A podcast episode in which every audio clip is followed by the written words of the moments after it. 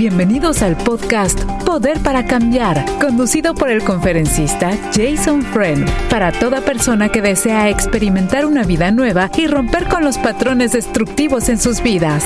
Escuchemos. Muy bien, queridos amigos y amigas, ¿cómo estamos? Gracias a Dios, gracias a en este minuto tan especial escuchar su programa Poder para Cambiar con Jason Friend.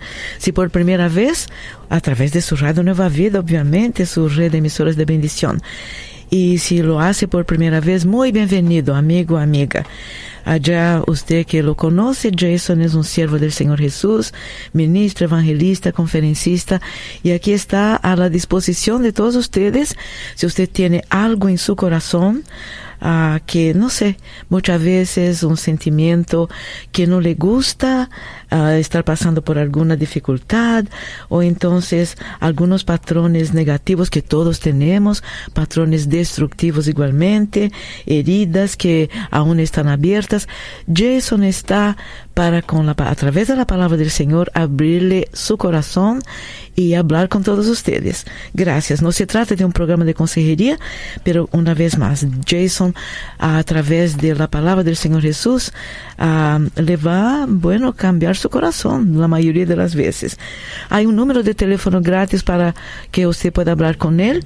1 triple 727-8424. 1-888-727-8424 para que usted pueda llamar y siempre enviando un abrazo muy fuerte a este grupo muy especial de personas que acompañan a Jason a través de facebook.com barra diagonal Radio Nueva Vida Fans. Un abrazo muy fuerte, Jason. ¿Cómo te encuentras?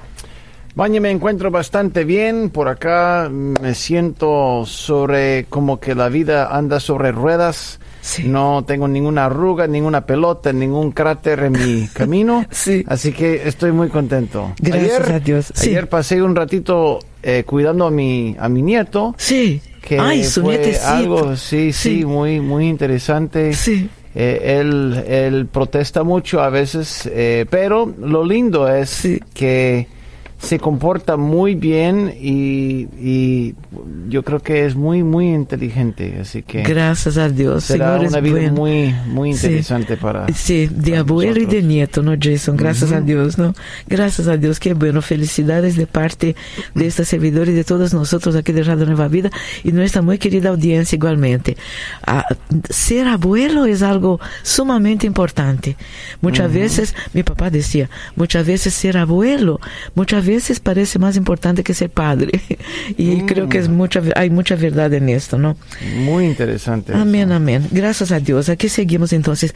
Una información muy importante a usted que está escuchando Jason Poder para Cambiar. Este programa se retransmite a las 3 a.m., 3 de la madrugada, hora del Pacífico, solo aquí por su radio Nueva Vida. Jason, una, un, otro caso de una persona que le está haciendo una pregunta muy interesante.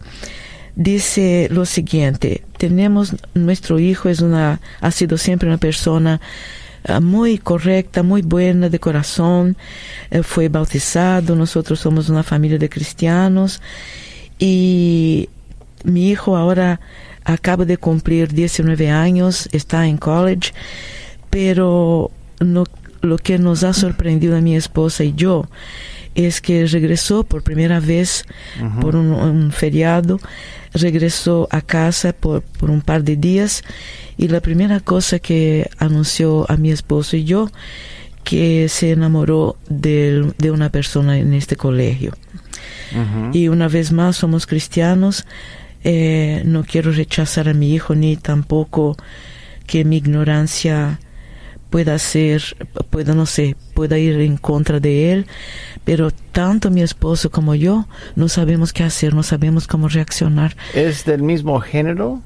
Sí, Se enamoró, se enamoró de una persona que sí, es del mismo sexo. sí, Sí. exactamente. y no saben qué hacer. Mm, Bueno, pre- eh, en primer lugar tendría un- yo una pregunta. Si había tenido atracción as- hacia mujeres antes, porque puede ser que él simplemente esté entrando en una temporada de confusión. Y de hecho, está confundido, está está tratando de,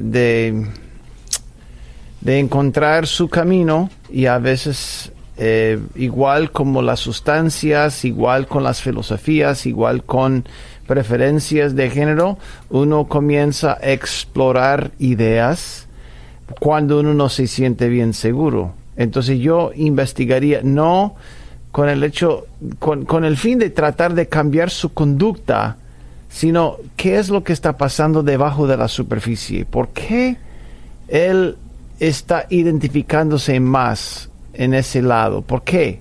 ¿Qué es lo que pasó? ¿Qué pasó en su niñez? ¿Qué pasó en su adolescencia? Eh, si había atracción antes, eh, si, él se, si él sentía una química antes, pero ahora no, puede ser un rechazo, puede haber una plétora de, de, de razones por las cuales el muchacho está confundido. Pero yo creo que el deber de ahora más que nunca la tarea para los padres no es condenar ni rechazar, sino investigar. Yo creo que eso sería la postura más apropiada, investigar el por qué.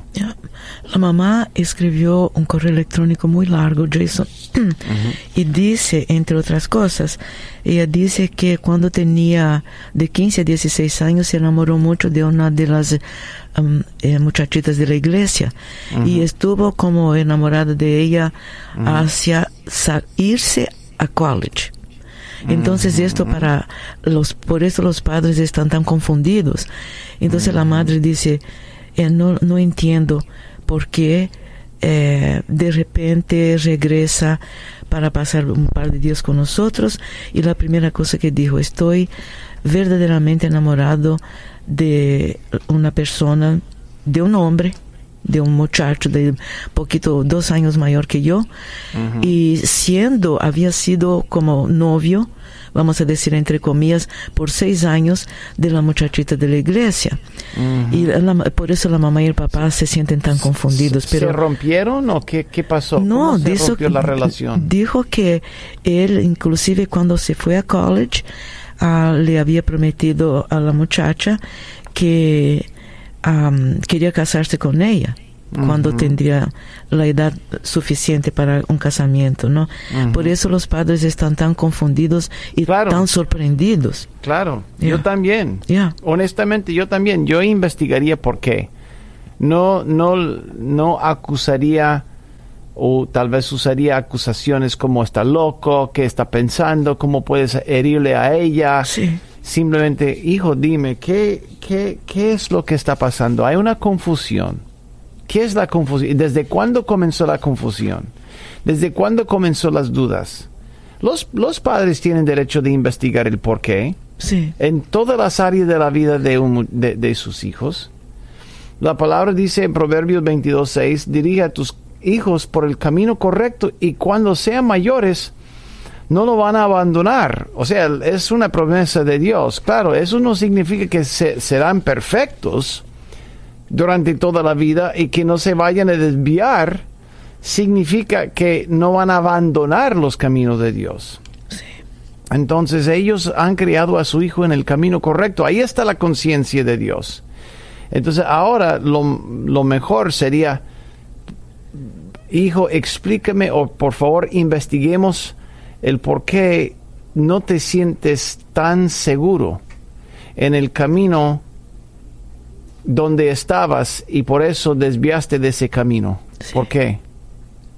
¿Y qué tal la fe? ¿Qué tal la fe con, con el Señor? ¿Qué siente Dios hacia ti? O sea, yo, yo buscaría respuestas bastante profundas, porque yo creo que la imagen que Él tiene, la ima- su identidad en Cristo Jesús determina mucho. Lo que pasa es que esa imagen para mí suena en crisis. Sí, interesante. No solamente, no solamente su preferencia de género, sino su identidad en Cristo ya está en crisis. Sí. Interesante. No por no de, muest- no de nuestra, nuestro punto de vista, sino en realidad en su espíritu, en el espíritu de ese muchacho. Sí, gracias Pienso Jason. yo. Ujú. Gracias Jason. Estoy absolutamente segura que tanto la mamá y como el papá escuchan el programa y mm, inclusive pidieron que este día fuera um, que nosotros hiciéramos esta pregunta. Gracias a Dios. Gracias, querida amiga, querido amigo también, por la confianza que tiene en Jason Friend, Poder para Cambiar, aquí por su Radio Nueva Vida. Número de teléfono, si usted quiere llamar, por favor, hacer su pregunta, 1-888-727-8424. Tenemos también eh, una pregunta que muy interesante, dice lo siguiente. Jason, eh, tengo un caso muy importante de una hermana, hija de pastor, que al morir su papá, no deja trabajar a ningún líder nuevo que llega a su iglesia. Lleva ya tres líderes que, que llegan para apoyar y pero se van todos desconsolados porque ella no permite que trabajen y no, no, lo permiten crecer en la iglesia, ¿no? ¿Qué se puede hacer con esta persona? Ya sé que solo Dios tiene poder para cambiar, pero ¿cómo se le hace para llegar a esta hija y hacerla cambiar para que Claro. otras personas tengan la oportunidad de servir como su papá servía antes? Interesante esto, ¿no? Bueno, yo creo que la junta directiva es el cuerpo, el cuerpo oficial para darle guía al pastor o a la, o a la pastora en este caso. Y si ella no sea sujeto a lo que es un cuerpo oficial bajo la- las- las reglas del- de, los, de las organizaciones sin fines de lucro, estoy hablando de reglas oficiales Sí. que el gobierno reconoce, tiene que haber una junta, tiene que haber un cuerpo oficial. Ese cuerpo, la, la pastora en este caso, tiene que rendirle cuentas Sí, sí. a ese cuerpo. Si ellos están unidos, si la, la junta directiva, el cuerpo oficial y la pastora y el liderazgo están eh, con un frente unido, lo mejor sería, si no le gusta, busca, entonces busca otra iglesia. Porque si no, sería dividir la iglesia. qué cosa. Sí. Entonces, no, no, pero, pero la junta directiva seguramente tiene una opinión. Yo hablaría, yo buscaría la- la- una voz o tal vez una oreja de uno de los miembros de la junta directiva. Eso sería lo más apropiado. Porque quién sabe, puede ser que los que se han acercado piensan que tienen, ser- tienen dones y talentos y no tienen. Sí, sí, sí. Es posible que hay gente que aspira a su- su- su- su- subir al escenario simplemente porque le gusta y, el pas- y la pastora discierne que lo están haciendo por mal motivo. Entonces, mm, para nada. Hay, hay gente aún con, tale- con talentos, Baña, Sí. que no deberían estar ahí hasta que Dios corrija el espíritu que uno tiene. Absolutamente. Aún con Absolutamente. talentos y dones. Sí. Porque su motivo está más o menos. No es la voluntad del Señor, ¿no? Claro. Qué cosa. Ahora, Jason, este caso de ser, por ejemplo, la hija del pastor que falleció, eh, en el caso del, ah, de la junta directiva, cuando hay un familiar, ¿tiene alguna, alguna preferencia? Ah, vamos a decir, como miembro, o la persona que es hija, en este caso, como miembro, ella tendría que ser ah, parte de la junta directiva o no importa? La pastora. Sí, La pastora normalmente sí es parte de la junta directiva. sí, Yo, eh, en cualquier iglesia, a veces el pastor o la pastora forma como el ejecutivo del cuerpo. O sea, el- el- la, la persona con más poder. No tiene que ser así. No tiene que ser así. Pero yo, desde mi punto de vista, una iglesia debería funcionar como, como una, un equipo de tripulación. En primer lugar está el piloto. Sí. Y toda la tripulación está para apoyar la visión y la dirección que el piloto tiene de parte de la compañía que le ha entregado el avión, los equipos, el combustible y el visto bueno para volar.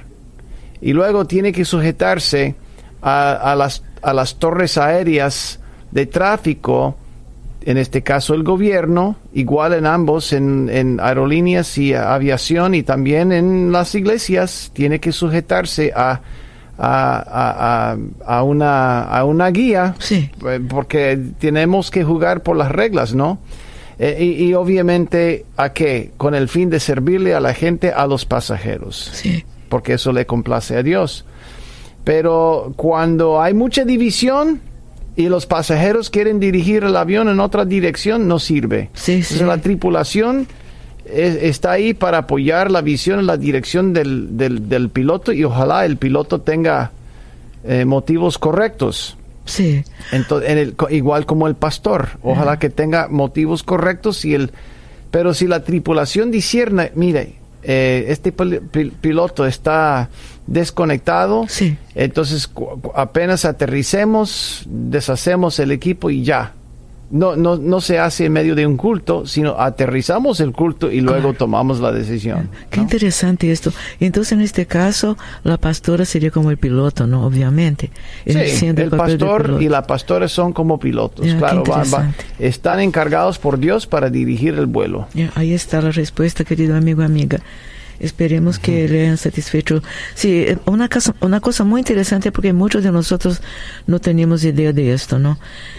Gracias, Jason. Uno triple Bueno, ocho. Sí, dígame. Sí, no, no, ahí, ahí- no, ahí, ahí está. Ah, ah, Por eso a veces la gente que no está acostumbrada de, de sujetarse a autoridad no le gusta eso. Sí, no le gusta. eso. Sí. Pero hay, hay chequeos, hay, hay un sistema de rendición. de- no, perdón, debería de haber Sí. un sistema de rendición de cuentas en cada iglesia. sí, sí. Y si hay, si lo hay, entonces debería haber un, un, un procedimiento de autoridad y respeto a la autoridad. Ya.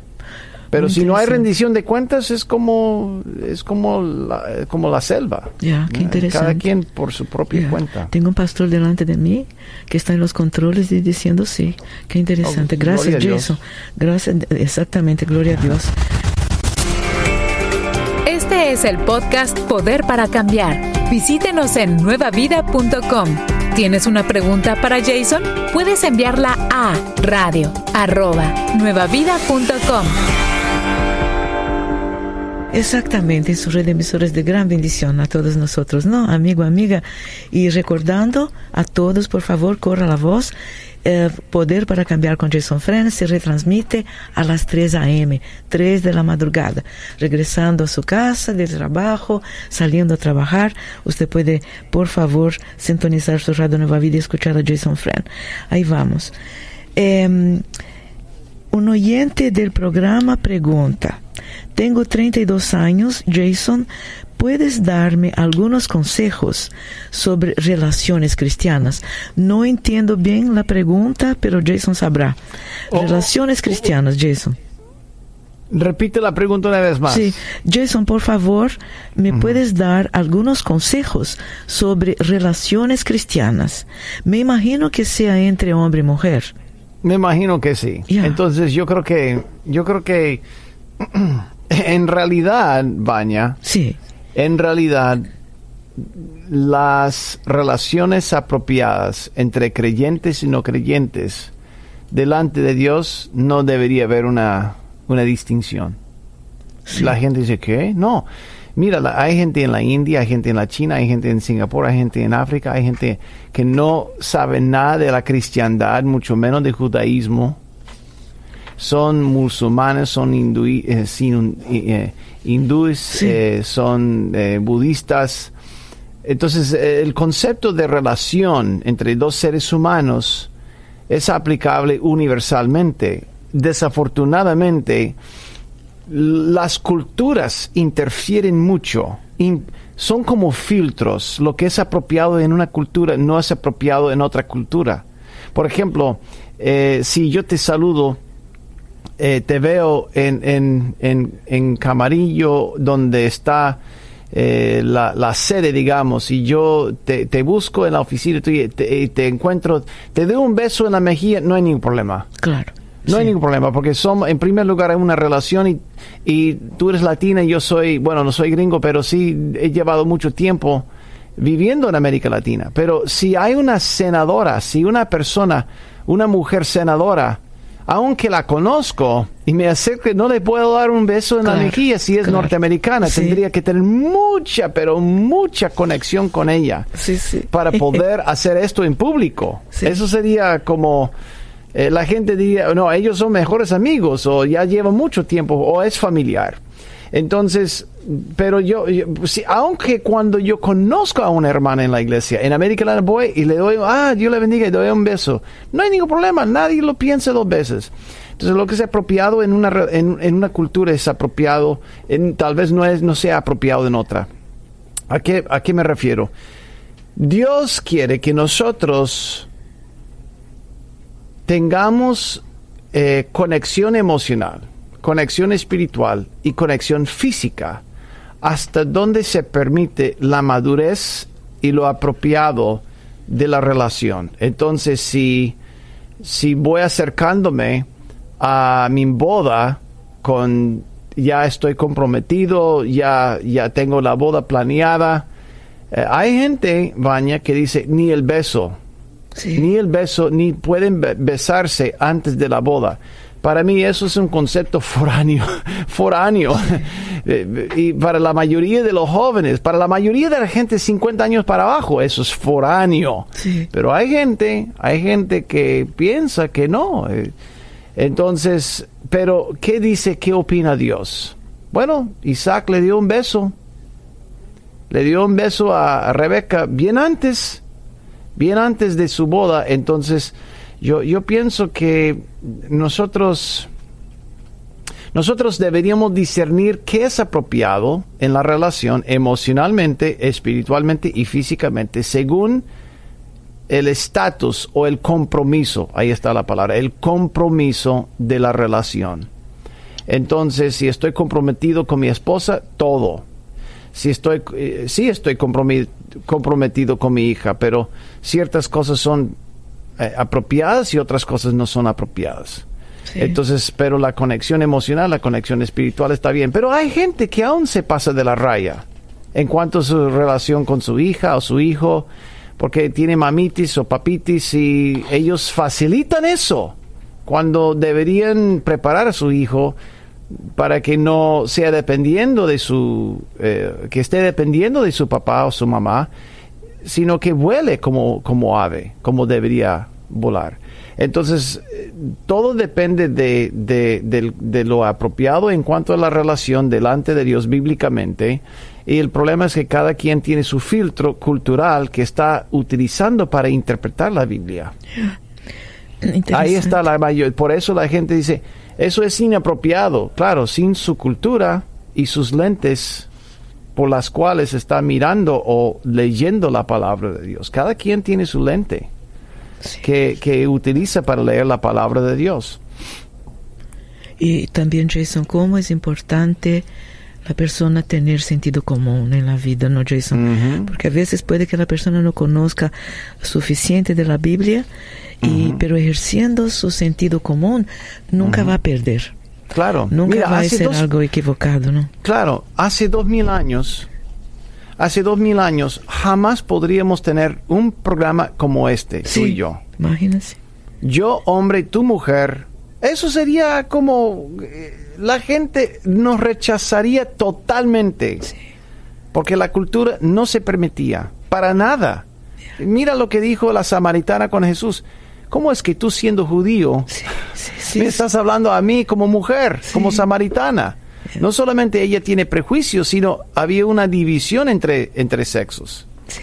Entonces, pero mira cómo, y, la gente que utiliza ese filtro podría decir que, como un hombre y una mujer en, el mismo programa? ¿Cómo? No, no, eso no es bíblico, pero nadie lo dice, porque, no lo, porque su, su cultura ha cambiado tanto que sus lentes no lo ven igual. Ya, yo no, eh, yo, para decirte la verdad, yo no sé si ha evolucionado, yo creo que no. Yo creo que no, pero que ha cambiado sí, ¿no, Jason? Sí, ha cambiado. que ha cambiado, sí. Y, gracias al Señor, ya hace, hace 100 años, la, la gente veía las cosas diferente y ya los hombres y las mujeres son más, más maduros en ese sentido. Claro, siempre va a haber eh, ciertos asuntos entre dos solteros puede haber una atracción, eh, pero hay como que hay más madurez generalmente hablando. No es que eso nunca pase, pero generalmente yo creo que la sociedad está caminando con más madurez. Sí, sí. Se está concientizando más el hecho de que deberíamos tratar a las mujeres con respeto. Hace 50 años las mujeres tenían que aguantar cualquier comentario acerca del cuerpo, el look, etcétera, etcétera. Ya se sabe que no se permite. Tal vez se dice o se hace, pero, pero eh, está contra la cultura. Entonces hay ciertas cosas que, que pienso que hay, hay una buena madurez. Exactamente. Sí. Muy interesante esto, Jason. Para muchas personas que inclusive están pasando por esta duda, ¿no?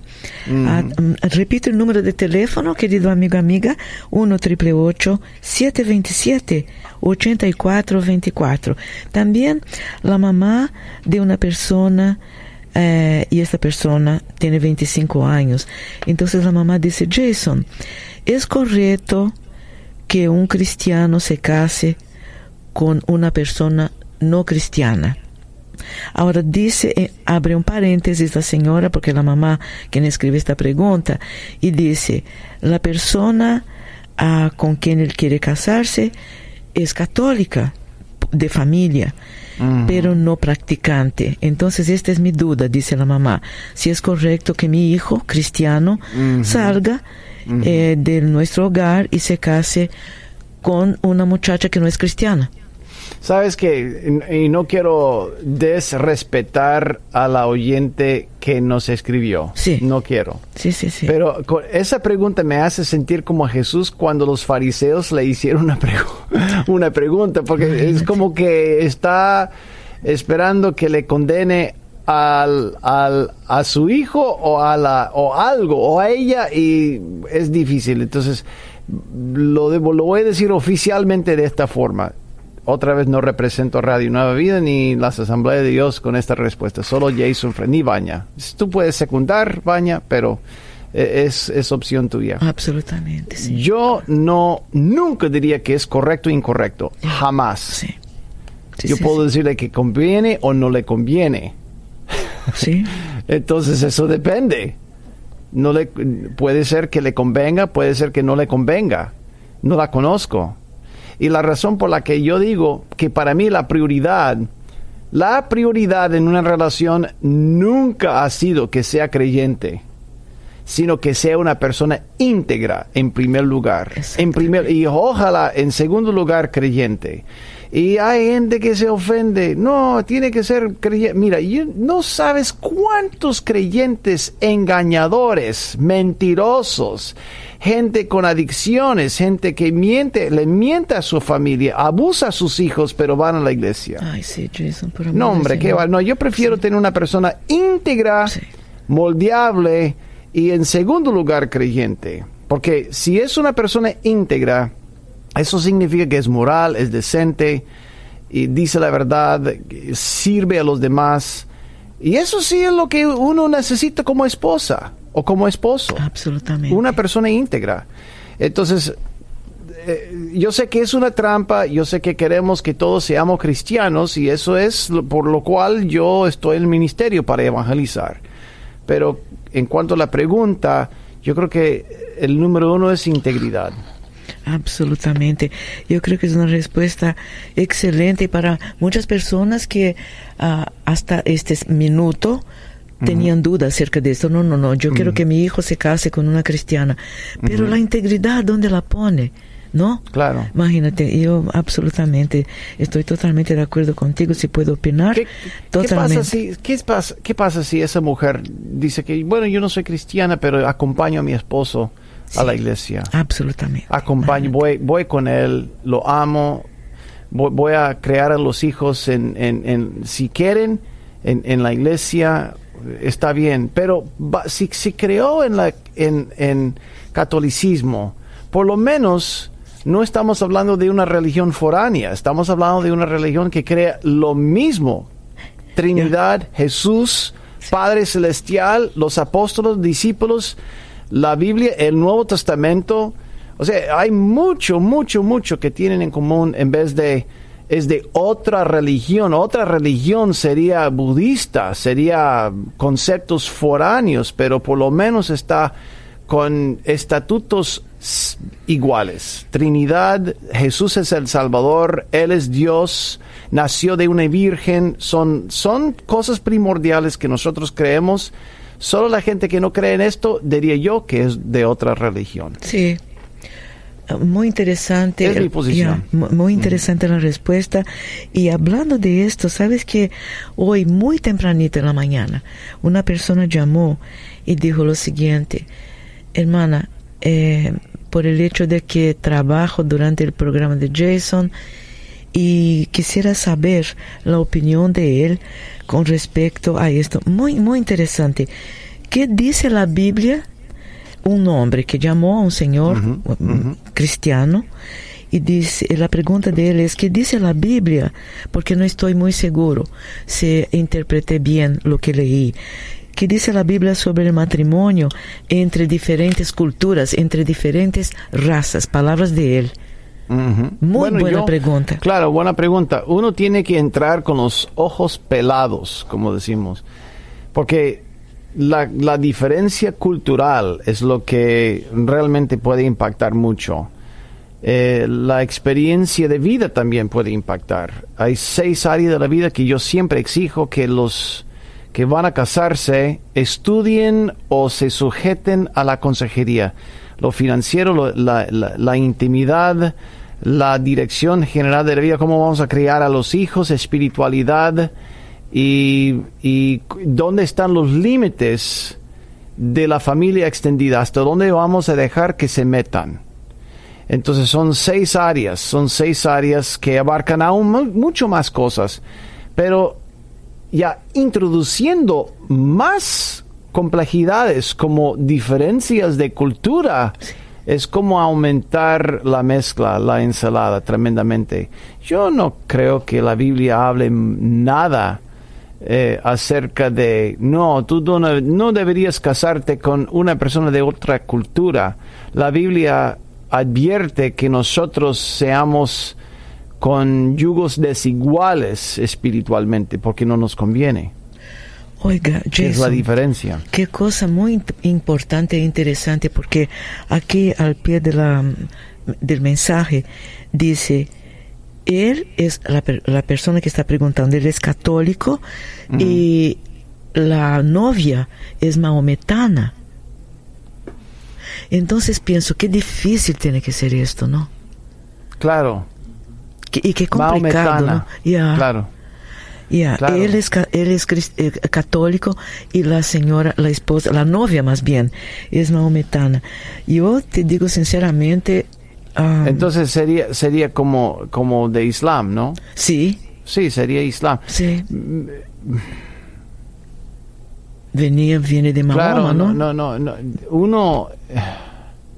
Yo, yo siempre pienso, Baña, que la pareja que siente el deseo de unir su vida tiene que entender lo que espera Dios de esa unión, en primer lugar. señor. Y en segundo lugar, alinear las piezas en la prematrimonial, la consejería prematrimonial, cubriendo las, las áreas que acabo de mencionar.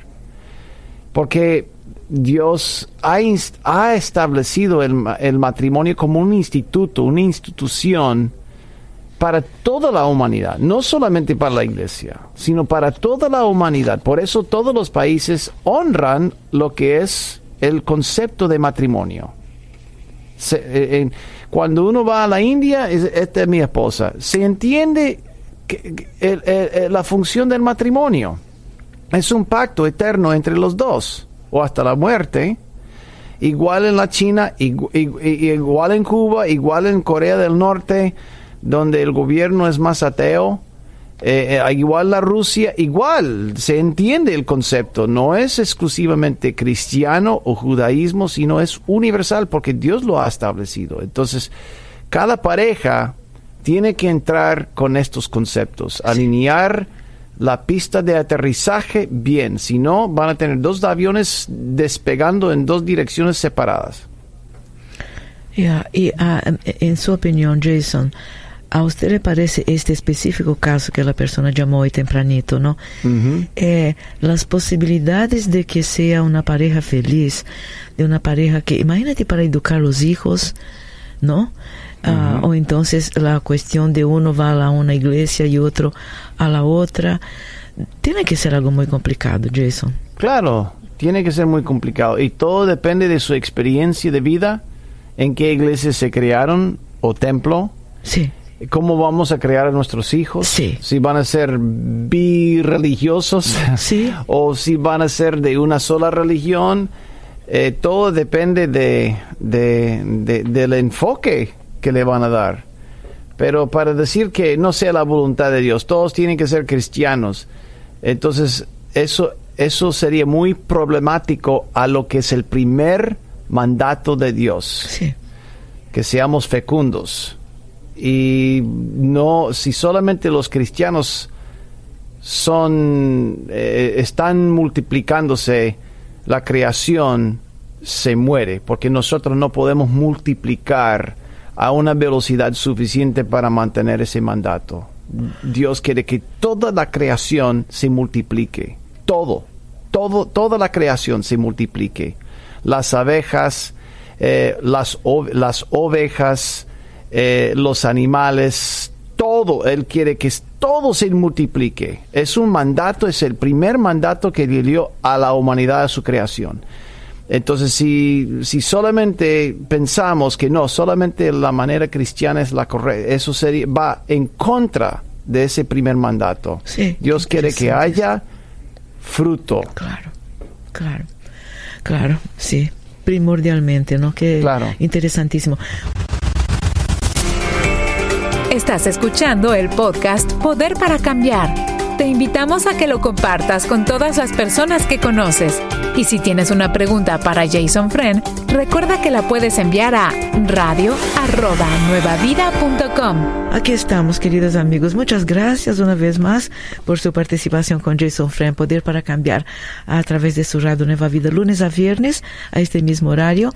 Y usted sabe que este programa, si es nuevo escuchando Radio Nueva Vida y Poder para Cambiar, programa es retransmitido a las 3 a.m. hora del Pacífico. Usted está saliendo a trabajar o regresando de su trabajo. Qué bueno, qué bueno que está escuchando Poder para Cambiar con Jason. Acaba de entrar aquí mi teléfono celular, Jason, una pregunta muy interesante. Yo soy, ca- yo soy católica, mi esposo cristiano. Y está bien que mi esposo, como cristiano, pregunta del esposo a ella, ¿no? A su esposa. Está bien que mi esposo venga conmigo a la misa. No hay ninguna ley contra eso. No, yo, yo no veo ningún problema moral. No, no veo ningún problema con él asistiendo. Claro. Mi pregunta para ella sería, ¿está bien si ella le acompaña a él?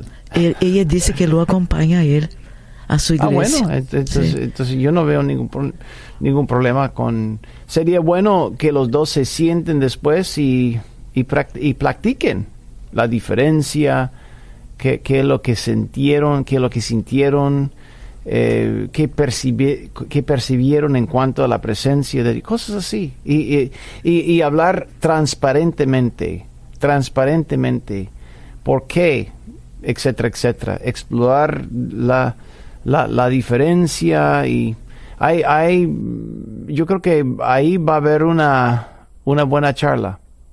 Eso sería profundizar mejor la relación entre ellos dos, pienso yo. Hay, hay, aquí hay una segunda línea que dice lo siguiente. Muy interesante esta pregunta para muchas personas que le están escuchando a Jason.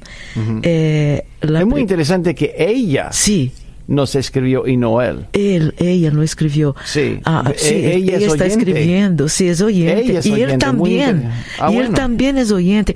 Pero Muy hay bien. una pregunta acerca de el cristiano.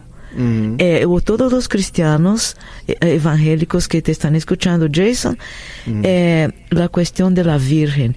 ¿Por qué tanto, ah, tanta duda o, o entonces por qué tanto alboroto alrededor de la Virgen? Dice ella, la esposa. Bueno, yo, yo pienso que hay, hay, hay una convicción y una de las convicciones viene a través de lo siguiente. No se necesita un intermedio entre nosotros y Dios. Sí. Antes sí se ocupaba. Era el sumo sacerdote que se metía en el lugar santo, intercedía una vez por, por año por, por su pueblo, y cada quien hacía un sacrificio, el pobrecito animal tenía que morirse, tenía que derramar sangre en el altar, eh, había muchas maneras para que nos acerquemos o para que estemos bien. Ahora, con la muerte de Cristo, que fue el último sacrificio necesario, que podemos clavar nuestras, nuestros pecados a la cruz de Calvario, ya no se ocupa, no se necesita un intermedio. Entonces, este concepto se ha mantenido en la Iglesia Católica. Entonces, por eso la gente busca a los santos, busca la, la Virgen.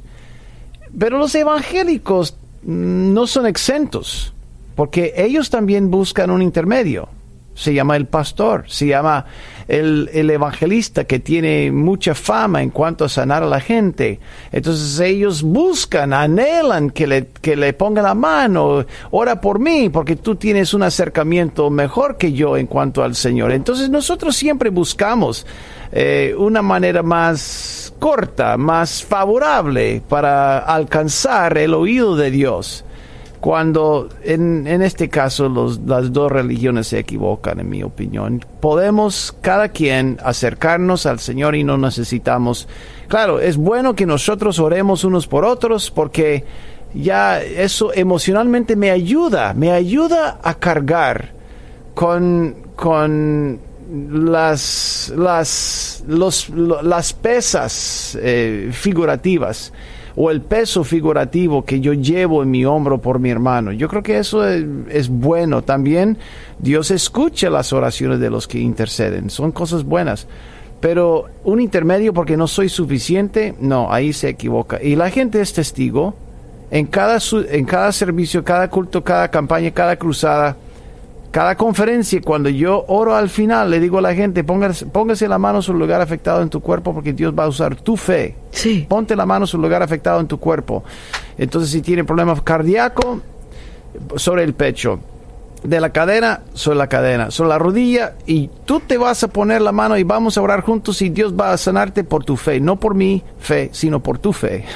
Entonces, quiero entrenar a la gente que no, no tiene que buscar un, un intermedio que vaya directamente a la fuente. Es mi convicción, es lo que yo sugiero. Y por eso hay tanto alboroto entre los evangélicos y los católicos, porque los católicos insisten que ella tiene el oído de Dios y los evangélicos dicen que no. No, no tiene que buscar un intermedio, tú puedes ir directamente a la fuente. Ahí está el, el, árbol a grandes rasgos. Pero esto es fabuloso, esto es fabuloso. Yo me sentía un poquito hasta culpable porque muchas veces la persona llama y dice, hermana, ¿puede orar por mí? Entonces yo le digo, ya usted oró por usted misma, hermana. No, lo que pasa es que necesito que ore por mí. Y eso está bien. No, pero está bien. Siempre y cuando no te pongan como intermedio. eso, intercesión ya no es necesario. Bueno, sí es necesario, pero ponerte al nivel como que tú tienes más autoridad que yo para acercarse a Dios, eso es un concepto erróneo. E, exactamente. Es lo que estoy diciendo. Pero sí la intercesión es necesaria. Bueno, porque somos iguales, somos iguales, es el punto. Pero la intercesión es necesaria cuando? Cuando estoy intercediendo por la salvación de fulano. Cuando alguien me escribe y dice, yo tengo cáncer, entonces propaguemos la palabra todos oremos por fulano porque tiene cáncer. Pero cuando dice, mire Jason, ya sé que tú eres un evangelista famoso, Dios te ha usado muchas veces, y comienza a, levantarme, ya sé que, mira, amigo, no vivo en ese pedestal. Sí. Yo, yo no merezco ese pedestal, porque tú y yo somos iguales delante de Dios, pero claro, te voy a acompañar en cuanto a la oración. Pero si tú estás buscando favor con Dios, no lo busques a través de tu servidor, sino búscalo directamente con Él, porque eso le complace al Señor. Según Hebreos 11:6, sin fe es imposible agradar a Dios. Entonces, ¿cómo se expresa la fe? Yendo directamente a la fuente. Interesantísimo esto. Pero yo nunca descartaría la importancia de la intercesión. Es muy necesaria la intercesión, es imprescindible, pero mi punto es que no elevemos El problema es que la Virgen ha sido elevada a un estatus que ella misma diría, no me ponga ahí en ese, en ese sí, pedestal. Exactamente. Yo vengo de familia católica y tú sabes que cuando recibí el Señor en mi corazón por primera vez, tú sabes que yo no me sentía como deserving. Y yo, ¿cómo no? No, no, absolutamente. Vamos directamente con el Señor Jesucristo. Por eso cuando digo que no hay intercesión, es en este sentido, de que yo no tengo que orar por, vamos a decir, Santa Isilda. ¿Me entiendes? Ah, o sea, no es necesario, yo voy directamente con Jesús. Claro, vas directamente a Jesús. Absolutamente. claro. Pero quiero subrayar el asunto también que los evangélicos no son exentos porque lo hacen también. Ellos veneran mucho a los, a los evangelistas, a los profetas, Sí. los que sanan, los Sí. que predican, los que tienen plataforma grande, ellos no son exentos. ¿Por qué la hacemos la esto? única diferencia es que uno está vivo y el otro está muerto. ¿Por qué hacemos esto, Jason? es algo sumamente importante. Yeah. Porque so- los seres humanos necesitan ídolos en su vida. Sí. Necesitan aspirar a algo mayor. Cuando Dios dice, no ocupas ídolos, no ocupas imágenes, no, no ocupas estrellas. Me necesitan, me ocupan nada más. Yeah. Pero nosotros, claro, pero sí necesitan, como, como comunidad, nosotros, pero nos pasamos. Sí. Es, el- es el, es el asunto. Sí, qué interesante esto. Eh, Yo creo que esto es fundamental para muchos de nosotros, especialmente que venimos de, vamos a decir, ah, no sé, no solamente el catolicismo, pero me imagino que otras religiones en el mundo, este mundo es tan inmenso, ¿no? Que ah, acaban de recibir el Señor Jesucristo y sepan que el Señor es Dios y vamos directamente con Él. Claro. Ay, increíble. Claro, y, y- otra cosa muy importante, cuando yo tengo una crisis en mi vida y necesito un milagro, yo no, yo no llamo a mi amigo Dante Gebel, ni a Claudio Freyson, a Carlos Anacondia, a los, los que yo respeto más su ministerio, quienes son en Cristo Jesús, sino, ¿sabes quién busco yo? A mis amigos humildes en Cuba, Sí, los sí. que no tienen plataforma pero saben orar. Sí, sí, sí, sí. Totalmente. Entonces yo, yo no busco a la estrella, busco, yo busco al individuo que me van a unir en oración, que pueden llevar parte de la carga mía. Es, Sí. es, es lo que es quien yo busco. Yeah. No por no por estatus, sino por, por su deseo de, de verme sano. Y, y hay una gran diferencia. Sí. Hay una gran diferencia Hay una gran entre diferencia. poner una persona en pedestal y guerrear por otra persona, pienso yo. Wow, realmente es viviendo y aprendiendo, ¿no? Gracias a Dios. Vamos, ah, tenemos una persona en línea también que quiere hablar con Jason. Amigo, adelante, por favor, con su pregunta. Por favor. Sí, aló, Jason, Vania. Hola. Amén. Que, que gusto, que, que gusto me da escucharlos. Igualmente. Qué lindo. Este, pues, ah, tengo una pregunta que, pues, ah, estaba escuchando el programa y estaban hablando, pues, de las parejas de diferentes religiones, pero esa, pues, no era mi pregunta, pero seguí escuchando y tocó el tema de el la- intermediario, pues, entre Dios y el hombre. Entonces dije yo, esa es mi pregunta que yo quiero hacer. Yo en mi vida pasada, pues, he cometido errores, he cometido pecados, por decirlo así, que a veces me traen memoria, me traen recuerdo de lo que yo hice, pero entonces la pregunta es, ¿es algo que yo tengo que consultar con el pastor de la iglesia o directamente con Dios, pedirle perdón? Y lo he hecho, pero a veces me trae memoria eso, lo que he hecho anteriormente. Y, y pues yo quisiera ser libre de todo eso porque mi deseo es servirle a Dios. Estoy yendo a la iglesia, asisto a la iglesia, pero pero pero no no avanzo. Muy Entonces- bien. A- a- aquí, aquí está, aquí está mi, aquí está mi pregunta para ti. Aquí está mi pregunta para, para, para llegar al grano, para ir al grano. ¿Cuántas veces, des- cuántas veces piensas que Dios quiere que te golpees por lo que hiciste?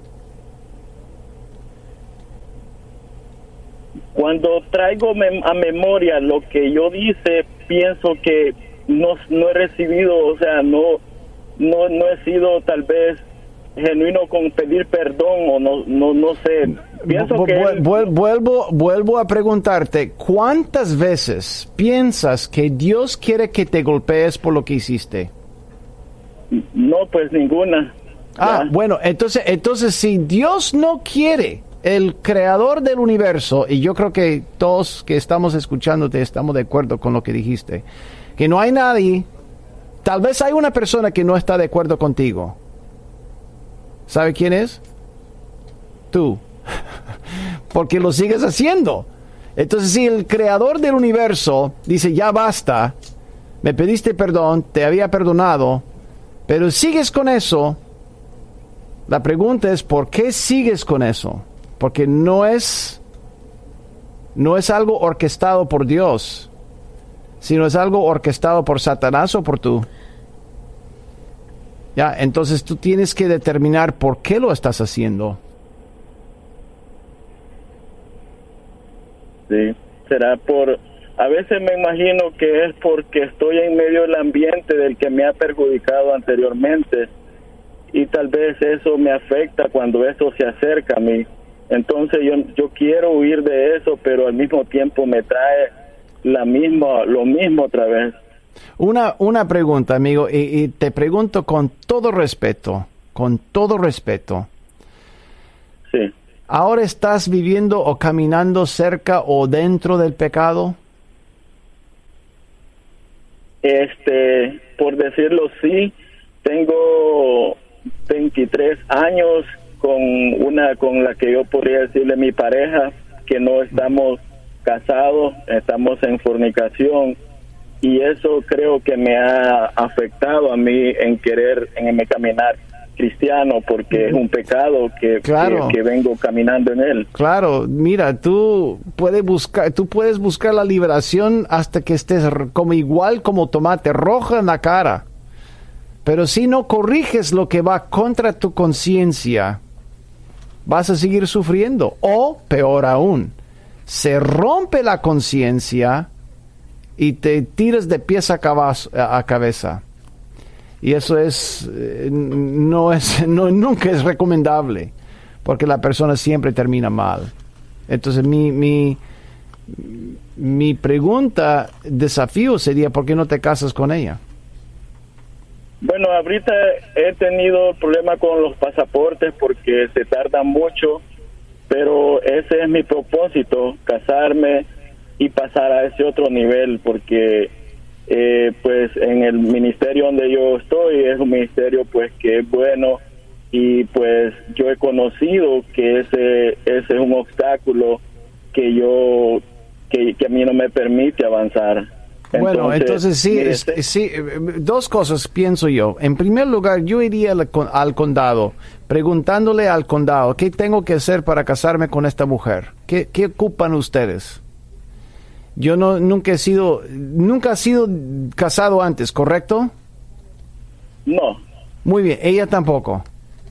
no, ella tampoco. Muy bien, entonces, entonces yo buscaría el consejo del condado y yo iría directamente al condado para ver qué tengo que hacer para casarme con ella. En segundo lugar, si te dicen un montón de cosas y requisitos que por el momento es imposible, iría directamente al pastor y decirle, mira, estamos en proceso de casarnos en el condado, oficialmente en el gobierno, pero mientras tanto, ¿qué arreglo podemos hacer para que nos case espiritualmente? Tal vez el pastor haga algo. Tal vez el pastor arregle algo. Yo, yo, bueno, no es mi denominación, no es mi iglesia, yo no soy tu pastor, pero ahí está, yo creo que el, pro- el próximo paso. Y así no tendrías que hablar mucho, ni darle mucha vuelta a la condenación continua. ¿Entiendes? Pero, pero Sí. mientras no, no soluciones esto, yo puedo orar por ti para que Dios te libere, pero mañana vuelve. Es un para qué. Porque tu conciencia, para mí, te aplaudo, amigo. Ah, La gente debería tener una conciencia más como la tuya, que dice que, mira, yo sé que estoy mal delante de Dios. Yo sé que estoy... Pero si, si has dejado de, de pecar, si dejaste el pecado en el pasado, ya te casaste con tu mujer y te sigues golpeando, yo te voy a preguntar por qué te sigues golpeando, porque no es la voluntad de Dios, pero no es tu caso. Tu caso es sí. Estás bajo la conciencia espiritual que tienes en los caminos de Dios y por eso te sientes como un gusano. Esto es todo por hoy en el podcast Poder para Cambiar. Gracias por escuchar la entrega de hoy. Recuerda que si tienes una pregunta para Jason Friend, puedes enviarla a radio.nuevavida.com. Hasta la próxima.